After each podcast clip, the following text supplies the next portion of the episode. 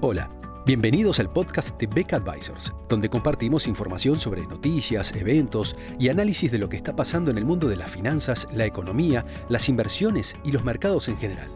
Todas las semanas, un nuevo episodio con diferentes protagonistas de nuestro equipo o invitados especiales. En Beck Advisors, nuestro objetivo es acercar a nuestros clientes las alternativas más convenientes para lograr sus objetivos financieros.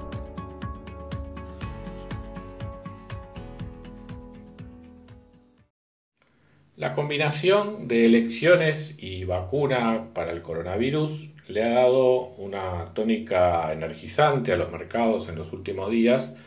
por lo cual nos parece oportuno eh, pasar repaso y poner un poco en blanco sobre negro lo que ha sido el desempeño de los mercados en los últimos días y de alguna manera qué es lo que puede quedar, digamos, después de todo, de todo este entusiasmo de cara al futuro. En primer lugar, para contextualizar, recordemos que los mercados habían atravesado una nota en general bastante depresiva durante el mes de octubre eh, en Estados Unidos y también particularmente en Europa, en parte por la incertidumbre electoral, pero además fundamentalmente por el aumento de casos de coronavirus en el mundo que en Europa, eh, además, particularmente, se había empezado a estar acompañado de diversos cierres de actividades, eh, situaciones de cuarentena y demás. Con lo cual, de alguna manera, se repetían los temores de lo que había ocurrido durante los meses de abril, durante meses de marzo y abril en ese continente. Eh, la elección norteamericana da un cambio a, ese tono de, pesadumbre. Curiosamente, si uno mira el comportamiento del mercado durante el proceso electoral, fue siempre positivo independientemente de quién liderara circunstancialmente las encuestas o las apuestas. Eh, quedando un poco sobre el tapete la idea fuera de Estados Unidos de que una administración demócrata iba a superar de alguna manera varias de las dificultades en materia comercial, especialmente que había generado la, administración Trump. Y dentro de Estados Unidos, en definitiva, la, la sensación de que un gobierno demócrata acompañado de una mayoría republicana eh, en el Congreso, en el Senado, eh, podría eventualmente facilitar lo que fueran las medidas de estímulo para, para contrarrestar los efectos negativos del coronavirus. En oportunidad de nuestra charla durante la semana pasada, en el día de las elecciones norteamericanas, señalábamos que nos parecía un tanto exagerada la respuesta de los mercados frente a lo que estaban siendo en ese momento los resultados que, confirmaban la, elección de Biden, pero de alguna manera lo atribuíamos a que eh, el tono optimista de los mercados venía de esa combinación entre una presidencia demócrata y un Senado mayoritariamente republicano que finalmente contribuyeran juntos a votar las medidas de estímulo necesarias para terminar de para terminar de impulsar la economía norteamericana pese a los efectos negativos del, coronavirus. Esa reacción pareció revertirse durante el día viernes, especialmente en el mercado norteamericano. Europa todavía seguía con el impulso favorable tras las elecciones norteamericanas.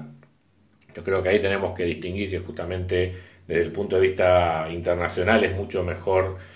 bienvenida la noticia de la administración demócrata que lo que pueda hacer dentro mismo de Estados Unidos. La, pero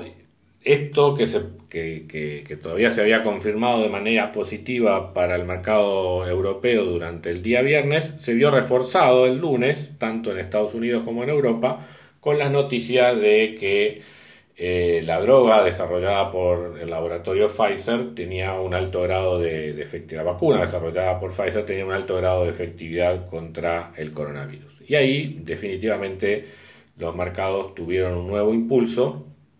mostrando de alguna manera que más allá de los vaivenes políticos, evidentemente la, tónica que,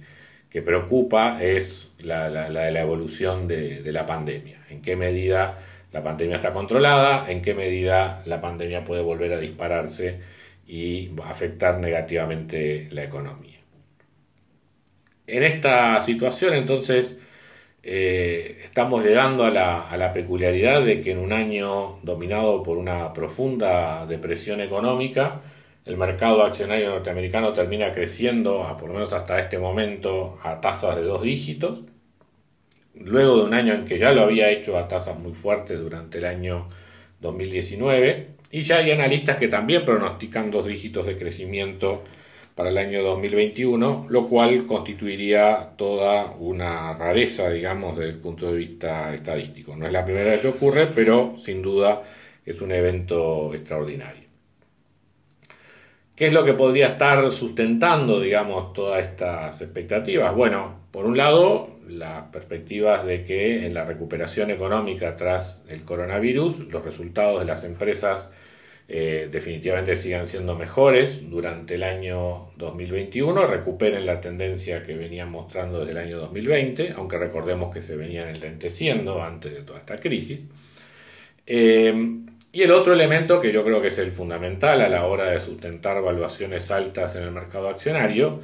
son las expectativas de inflación. ¿En qué medida todas estas medidas de estímulo, fiscales, monetarias, van a terminar redundando en un aumento en la tasa de inflación en Estados Unidos y particularmente en Europa durante los próximos años. Eh, estas evaluaciones se sostienen justamente en un entorno de tasas de interés reales negativas, que serían las consistentes con la, eh, la licuación del enorme volumen de deuda que ha salido a los mercados como consecuencia de las medidas fiscales adoptadas para enfrentar el coronavirus. Sin esas tasas de interés reales negativas, es difícil que estos niveles de deuda sean sostenibles a la larga, por lo cual,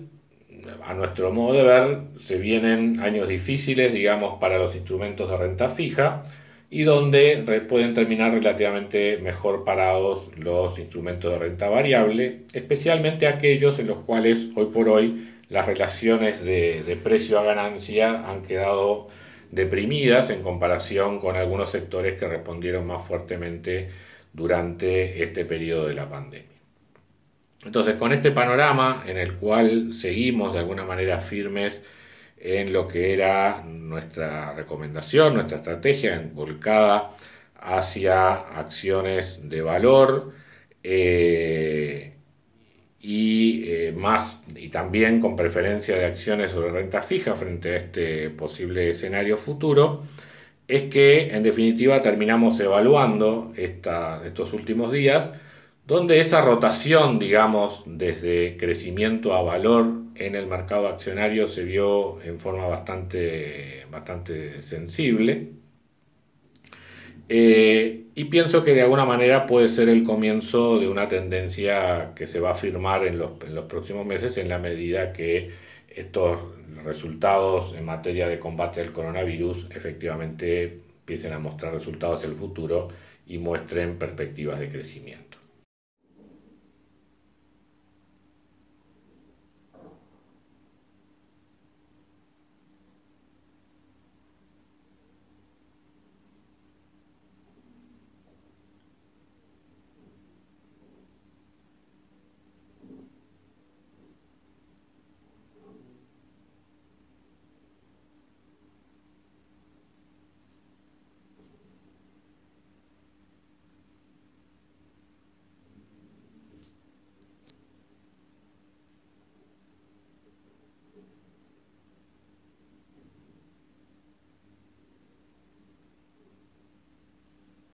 Muchas gracias a todos por escuchar otro episodio del podcast de Beck Advisors. Te invitamos a compartir este podcast con tus amigos, colegas, dejarnos tus comentarios o reviews y seguirnos en nuestras redes sociales Instagram, Twitter, LinkedIn y también nuestro canal de YouTube. Visítanos en nuestro sitio web beckadvisors.com para leer nuestros informes, reportes y conocer más sobre nosotros. Hasta una próxima entrega y muchas gracias.